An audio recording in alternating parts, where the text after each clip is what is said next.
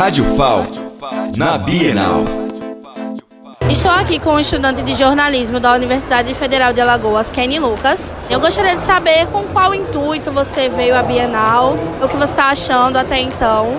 Eu faço jornalismo e por isso eu preciso ter um portfólio, eu preciso ter minha primeira experiência e a Bienal foi uma grande oportunidade para eu ter essa cobertura de evento como portfólio de trabalho e também como uma experiência profissional para mim, que nunca tinha é, parado para cobrir algum evento, fazendo filmagens, entrevistas, conhecendo pessoas novas, etc.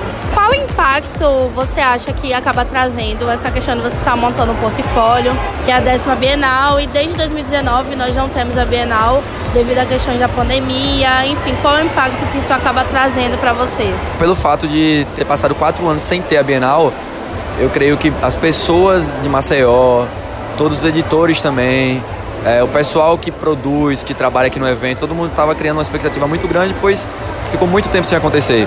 E isso, para mim, é muito importante, porque eu posso aproveitar dessa expectativa gerada, é, dessa alegria contagiante que está tendo aqui no evento, para conseguir é, entrevistar mais pessoas, porque elas estão mais solistas, conseguir também mais abertura para falar com o pessoal.